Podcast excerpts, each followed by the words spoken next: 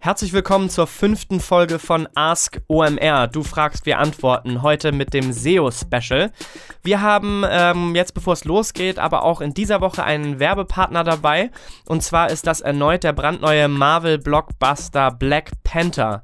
Wir haben ja letzte Woche schon kurz darauf hingewiesen. Black Panther kommt am 15. Februar in die deutschen Kinos. Und der Film sieht wirklich spektakulär aus. Also schaut euch da unbedingt mal auch den Trailer an auf YouTube. Einfach mal Black Panther eingeben und sich richtig gut unterhalten lassen. Die Musik ist richtig super. Die wurde nämlich unter anderem von Kendrick Lamar zusammengestellt, der ja gerade einige Grammys abgeräumt hat.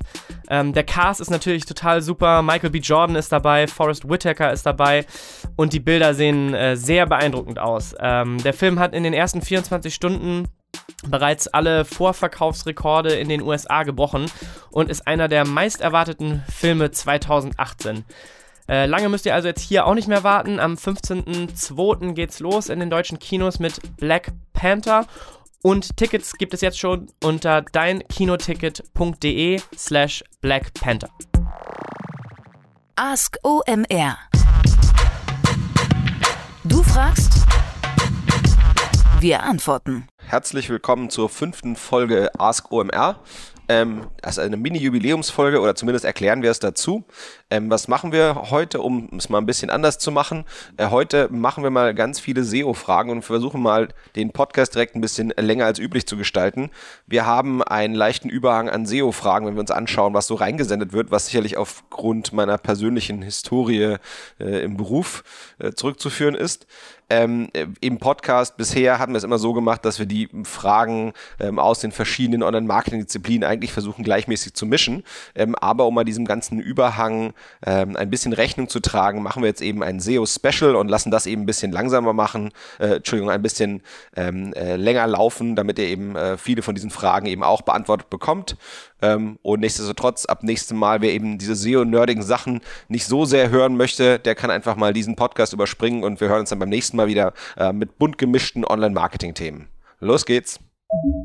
Wir haben mehrere Fragen zum Thema Links bekommen. Ganz grundsätzlich, ist es ratsam, mehrere eigene Projekte untereinander zu verlinken? Also ich würde versuchen, diese Frage mit einem praktischen Beispiel ähm, zu illustrieren, um, um sie dann eben auch noch wirklich die Antwort nochmal klarer zeigen zu können. Nehmen wir an, ich habe eine Webseite zum Thema Kopfschmerzen, was in der aktuellen Grippewelle, äh, die durch Deutschland tobt, sicherlich total Sinn macht äh, von der Trafficmenge her. Und dann habe ich vielleicht noch eine zweite Domain oder ein zweites Projekt zum Thema, keine Ahnung, wo ich Cremes verkaufe, mit denen ich zum Beispiel äh, gegen Kopfschmerzen vorgehen kann oder irgendwas ähnliches in der Richtung. Und wiederum vielleicht eine dritte Seite, wo man sagen kann, also ich weiß, diese Lichttherapien gibt's gegen Kopfschmerzen und das ist quasi mein drittes Thema. So und letztendlich die Verlinkung zwischen diesen Projekten macht für mich immer dann Sinn, äh, wenn wenn die thematisch passen, ähm, würde ich das immer eigentlich machen. Ähm, für mich ist der ein Link zwischen einer Webseite, der der quasi von einer Webseite rausgeht zu einer anderen, ähm, ist für mich am leichtesten interpretierbar als eine Erhöhung des der, der, der, des der Qualität des Contents auf der eigentlichen Seite, die ich mir anschaue. Das heißt, wenn meine Kopfschmerzseite jetzt meine äh, Licht gegen Kopfschmerzen Seite oder meine äh, Creme gegen Kopfschmerzen Seite verlinkt, ähm, dann macht das für mich Sinn, weil ja, ich habe dieses Symptom, da habe ich irgendwie Informationen zu und ich gleichzeitig verlinke ich etwas, wo es darum geht, wie kann ich mich gegen diese Symptome äh, wehren oder sozusagen gegen die dran arbeiten. Das heißt, diese Verlinkung macht für mich immer dann Sinn. Ähm, was ich glaube, was nicht Sinn machen würde, wäre nur äh, eigene äh, Projekte zu verlinken, sondern ich würde immer mir vorstellen, wenn ich die, diese Kopfschmerzseite habe, die sozusagen das zentrale Element ist, ähm, dann würde ich das wahrscheinlich so machen, dass ich von dort aus versuche, neben meinen eigenen äh, hilfreichen, weiterführenden Links ähm, eben auch weitere zu platzieren. Ähm, äh, schließlich geht es darum, dass auch die Seite, die zum Thema Kopfschmerzen da ist, äh, die wird ja auch durch die weiterführenden Links besser. Das heißt, der Content dieser Seite wird aufgewertet durch gute weitere externe Links. Und wenn, wenn die Links zu meinen eigenen Projekten in sozusagen diesen Topf fallen, äh, dann machen für mich diese Links in jedem Fall immer Sinn. Die nächste Frage kommt von Christoph. Es gibt ja unzählige der typischen Nischenseiten mit Leads zu Amazon für jegliches Produkt. Wo siehst du diese Seiten in Zukunft und siehst du Chancen für diese Seiten direkt mit den Herstellern zu kooperieren? Ja, spannende Frage in jedem Fall. Ähm, äh, es ist sicherlich so, dass der Affiliates vor vielleicht fünf Jahren äh, durchaus eben äh, Shops äh, Traffic abgreifen konnten auf sehr verkaufs-sales-nahen äh, Begriffen. Das heißt, wenn jemand vielleicht gegoogelt hatte, äh, Bettdecke kaufen, dann hat sich da eben vielleicht ein Affiliate geschickt vorgedrängelt mit irgendwie einer Keyword-Domain und hat dann die Leute, die da drauf kamen, wiederum weitergeleitet zu einem Shop äh, seiner Wahl über deren Affiliate-Programm. Ähm, heutzutage wissen wir alles, ist extrem schwer geworden und das ist auch eben nicht in dem Sinne, wie sich Google das vorstellt, dass die jemanden irgendwo hinschicken, der dann wiederum weitergeleitet wird, sondern äh, Affiliates haben sich eben, sagen wir mal, im Sales Funnel, also in dem, äh, sagen wir mal, gedanklichen Prozess, der stattfindet bei den Kunden vor dem Kauf, weiter nach vorne bewegt. Das heißt nicht erst dann, wenn der Kunde eigentlich kaufen will, sondern wenn er sich eben für ein Thema interessiert und in der Erwägungsphase ist und ja, schaut, was gibt's denn da für verschiedene Bettdecken oder welche Bettdecken sind gut für Kinder oder welche Bettdecken sind gut für den Sommer. So, und deswegen gibt's eben viele dieser Vergleichs- äh, und Test- und Nischenseiten. Ähm, ich glaube, die haben eine Chance, äh, auch weiterhin. Äh, das Bedürfnis ist da. Man weiß genau, wenn man zu einem großen Shop geht, ähm, ist man eigentlich faktisch verloren, wenn der von der Produktkategorie, die mich interessiert, wenn der da 500, 700 Produkte hat, dann weiß ich eigentlich nicht, was ich dort kaufen möchte äh, oder, oder, oder soll, ja, weil ich eben verwirrt bin. Das heißt, wenn die Affiliate-Seite an der Stelle einen Mehrwert leistet und mir sagt eben, hey, das ist dein konkretes Bedürfnis, äh, äh, guck mal hier, wir helfen dir durch den Dschungel der vielen Produkte hindurchzusteigen. Wenn das der Shop nicht leistet und dass der Affiliate eben da quasi äh, reinschneidet und das leistet für den Endkunden und dann die Leute weiterleitet zum Shop, werden diese, glaube ich, auch Bestand haben. Ähm, die Frage ist halt eben, werden die Shops diese, diese Leistung sehr gut selbst hinkriegen? Ähm, das ist offen. Es gibt sicherlich in vielen Bereichen Leute, die eben auch in der, also aus, aus der Online-Shop-Welt, die in der Richtung arbeiten, aber ich glaube, das ist ganz immer noch äh, Raum da für, für Affiliates das geschickt zu machen. Ähm, und wenn Mehrwert geboten wird für Themen, ähm, dann glaube ich eben auch, ist, ist es möglich, mit Herstellern zusammenzuarbeiten, wenn man sagt, hier, wir sind halt das Haupt, was ich was, Test- und Bewertungsportal für Kreuzfahrten. Ja, und dann, dann kann das eben auch gut funktionieren, dass man dann mit einem Kreuzfahrtenanbieter ähm, eben vielleicht auch mal ein Gewinnspiel macht.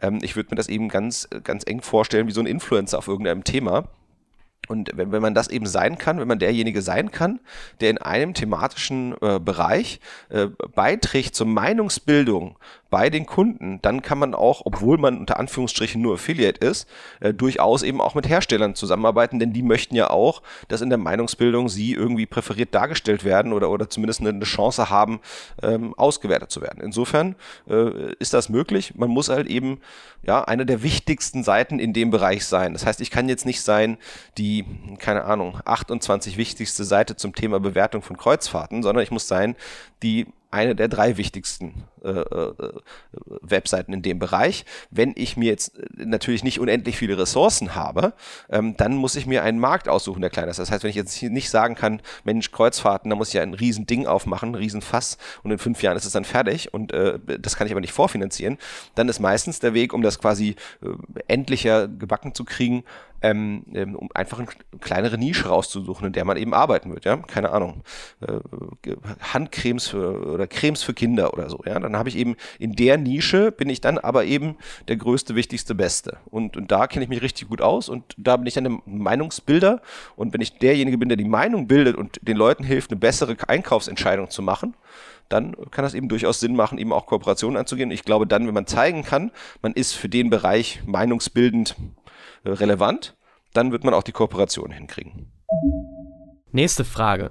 Mich würde eure Meinung zu den Aussichten von SEO und Content-Commerce-Firmen wie Ladenzeile, Idealo, Stylight etc. interessieren. Im Zuge der geplanten Veräußerung von Axel Springer wurde im OMR-Podcast mit Sven Schmidt diskutiert, dass zum Beispiel ein Idealo sich an einem Punkt befindet, an dem es schwer ist zu wachsen. Was sind valide Growth-Strategien für SEO-Content-Firmen? So, in jedem Fall vielen Dank für diese sehr knifflige Frage. Also ich glaube, gerade die Produktvergleicher wie eben so ein Stylight oder einen äh, Ladenzeile, die haben immer eigentlich eine ganz gute Berechtigung aus einem ganz klaren äh, logischen Winkel heraus. Ähm, es gibt immer Produktarten, wo ich eben pro Shop gar nicht so viele verschiedene Produkte habe. Ja? Aber in der Regel, wenn, wenn äh, der, der, normale Nutzer sucht äh, in der Suchmaschine seiner Wahl, möchte eigentlich am liebsten eine gute Auswahl haben. Das heißt, ich nehme mal an, der will ein türkises äh, äh, T-Shirt äh, für Männer haben in einer bestimmten Größe. So, und es kann sein, dass es eben von dieser Art T-Shirt pro Fashion Shop zwei Stück gibt. Und wenn der Produktvergleicher es leistet, dass ich bei ihm äh, oder der Preis äh, Produktvergleicher, wenn der das leistet, dass ich bei ihm eben einen Überblick bekomme über 20 verschiedene türkise T-Shirts, dann wäre der in den äh, Augen des Suchenden in jedem Fall ein besseres Ergebnis. Und Google möchte ja im besten Fall äh, das beste Ergebnis für den Suchenden nach vorne bringen. Das heißt, wenn der Suchende dann eintippt, ähm, türkises Männer-T-Shirt, diese jene Größe, dann kommt der Produktvergleicher eben hoffentlich relativ weit vorne gerankt, weil äh, die, die User Metrics eigentlich ergeben müssten, äh, dass die Kunden genau das, was dort geliefert wird, sehr gut finden. So, das ist das, wo die eigentlich immer einen, einen Vorteil haben gegenüber einem klassischen Online-Shop. Ja? Wenn jetzt irgendwie aber ein weißes T-Shirt für Männer gesucht wird, dann hat eigentlich jeder Online-Shop schon so viel mal, Produktauswahl, dass eigentlich der Produktvergleicher, der über Shop übergreifend ist, also quasi ein Meta-Shop ist, eigentlich gar nicht so einen großen Vorteil in meinen Augen. Ähm, dann ist er ja eben eher nur eine durchleitende Seite und leistet eigentlich gar nicht selber so viel ich glaube, da werden eben Shops eigentlich eine größere Stärke haben. Insofern für die Produktvergleicher wird es über die Logik immer eine berechtigte ja, Existenzebene geben und die muss man sich eben immer wieder neu erarbeiten, zu gucken, wo ist es eben, wie denken Kunden über die Produkte von Shops nach, wie denken die Kunden drüber nach, wie denken die Shops drüber nach und wenn die Shops eben gegebenenfalls nicht fähig sind, eine gute Übersetzungsleistung hier zu machen, dann ist eben da wieder die Chance für den Produktvergleicher. Ähm, Im Preisvergleich ist es ein Ticken anders.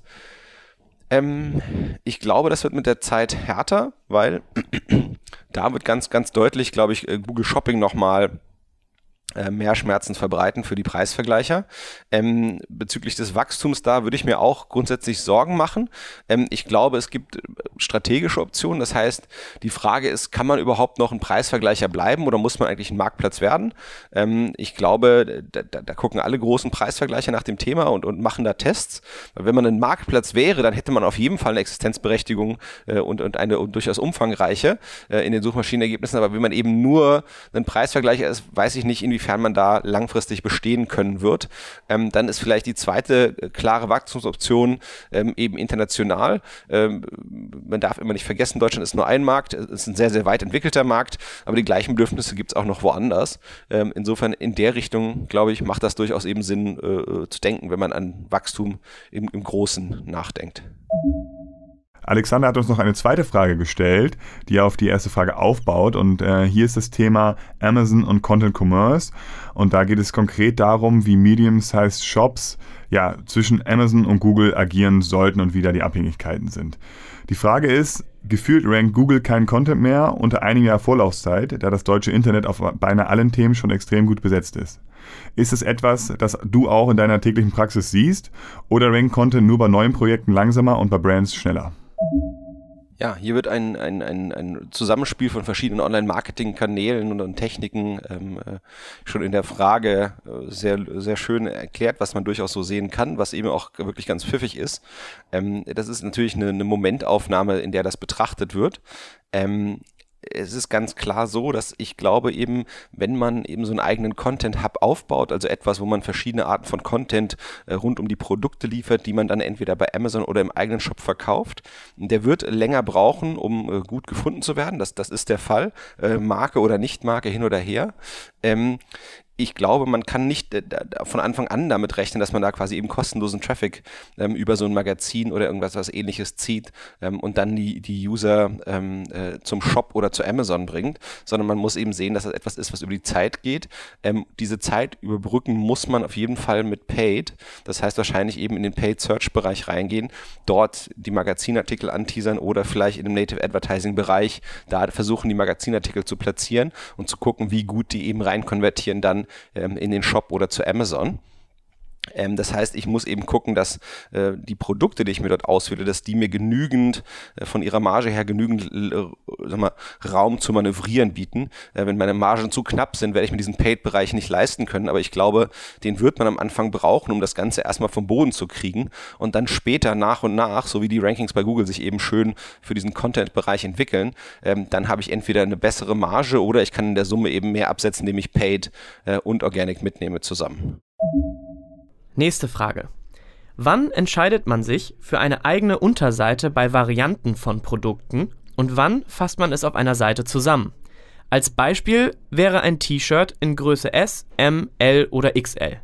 Die Produkte unterscheiden sich nur durch die Größe und man kann daher nur schwer Content erstellen. Gleichzeitig möchte ich aber auch unter T-Shirt M gefunden werden. Also zunächst einmal muss man schon mal vorne klarstellen, dass man im, im, im Shopping-Bereich und in ganz vielen anderen Bereichen, zum Beispiel auch Kleinanzeigenbereich, Marktplatzbereich, ganz selten eigentlich viel SEO macht mit dem eigentlichen einzelnen Produkt, sondern der, der Hauptteil der Suchmaschinenoptimierung findet eigentlich eher auf äh, Kategorieebene statt, das heißt auf irgendwelchen Aggregationen von Produkten, wo ich eben mehr als ein Produkt zeige. Das heißt, man muss eben ganz klar sagen, dieses äh, Rumdoktern auf der Ebene von der Produktdetailseite ist eigentlich, sagen wir mal, hinten raus eine Spirenzie. Ähm, vorneweg, die Arbeit ist alles eigentlich wichtig. Aber wir wollen nichtsdestotrotz darauf eingehen, dafür haben wir hier den Raum. So, also es gibt auf die Frage meiner Meinung nach nicht eine Antwort, ähm, sondern es hängt so ein bisschen davon ab. Und ich habe mindestens drei Faktoren im Kopf, die ich mir anschauen würde, bevor ich dort eine individuelle Entscheidung für den jeweiligen Shop treffe. Das eine ist, ich würde gucken, wie groß ist eigentlich der Shop. Das heißt, wenn ein Shop sehr, sehr groß ist, das würde mich wahrscheinlich ähm, eher dazu verleiten, diese äh, äh, Varianten zu konsolidieren auf eine URL, ähm, einfach damit, damit ich eben sicher gehe, äh, dass Google die Seiten, um die es mir eigentlich geht, nämlich die Seiten über den Produktdetailseiten, vor den Produktdetailseiten, dass mir die wichtig und zentral genug wahrgenommen werden seitens der, meiner Lieblingssuchmaschine. Das zweite, was ich mir angucken würde, ist, wie stark ist eigentlich die Domain.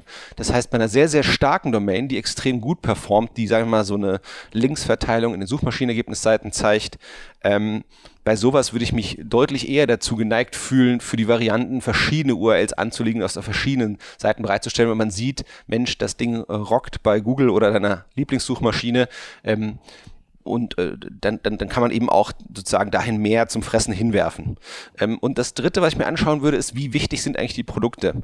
Ähm, nehmen wir an, ich wäre im Mobilfunkbereich tätig.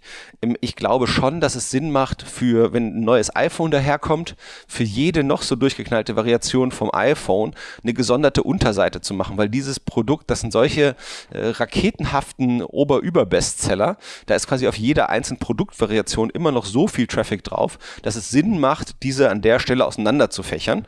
Ähm, aber da muss man sozusagen im besten Fall fähig sein, eine Fallunterscheidung zu machen. Ähm, in der Frage war ja das Beispiel mit den Größen äh, gelistet.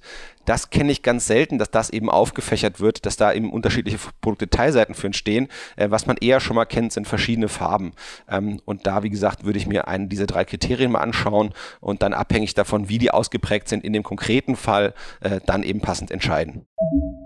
Nächste Frage. Welche konkreten SEO-Maßnahmen kann ein Einzelhändler oder auch Selbstständiger, wie zum Beispiel Physiotherapeut oder Optiker, ohne Online-Shop machen, um seine Website auf den SERPs zu pushen? Kennst du gute Links zu praktischen Ratgebern zu dem Thema? Die Frage ist sehr gut und, und richtig gestellt und total wichtig. Äh, die ist aber in meinen Augen, ähm, gibt es dafür nicht so eine richtig, richtig geniale äh, Antwort. Tatsächlich ist der Bereich der Suchmaschinenoptimierung für diese kleinen lokalen Händler eine der schwer beantwortbaren. Ähm, die können natürlich pro Monat nicht so viel investieren. Das ist so ein bisschen da die Herausforderung. Was heißt das, was können die da für ein Budget machen für dieses eine Thema? Vielleicht 100, 200, 300, 400 Euro. Und die Frage ist eben, wer schafft es für diesen überschaubaren Betrag, wenn man erstmal anfängt, sagen wir mal, professionelle Organisationen aufzubauen, wer schafft es für diesen Betrag eine sehr gute Dienstleistung zu erbringen? Es ist gar nicht so einfach. Es, es gibt immer mal wieder ähm, Ansätze von Agenturen, die sich eben auf diesen Bereich spezialisieren. Ähm, das klappt mal besser, mal sehr, sehr schwierig. Ähm, Ich will da auch nicht zu sehr eintauchen. Also das Thema ist auf jeden Fall eine Herausforderung. Ähm, es gibt zwei, drei Gedanken dazu, die ich quasi immer gerne ausspreche. Das eine ist ein, ein Tool, was Hilfe zur Selbsthilfe verspricht. Äh, das nennt sich Ranking Coach. Das hat ein Freund von mir, Daniel Wette, mitgegründet. Ähm, das soll einen so ein bisschen ähm, interaktiver an der Hand nehmen ähm, und dann Stück für Stück durchführen, was man eigentlich an der eigenen Seite zurechtdaddeln müsste. Weil die, wenn man anfängt, sich in SEO-Literatur zu vergraben, auch die von mir verzapfte, dann ist das meistens ein bisschen zu komplex und zu durcheinander für das, was der lokale Händler eigentlich so an Themen hat. Das ist das eine, was ich auf jeden Fall empfehlen würde, mal anzuschauen.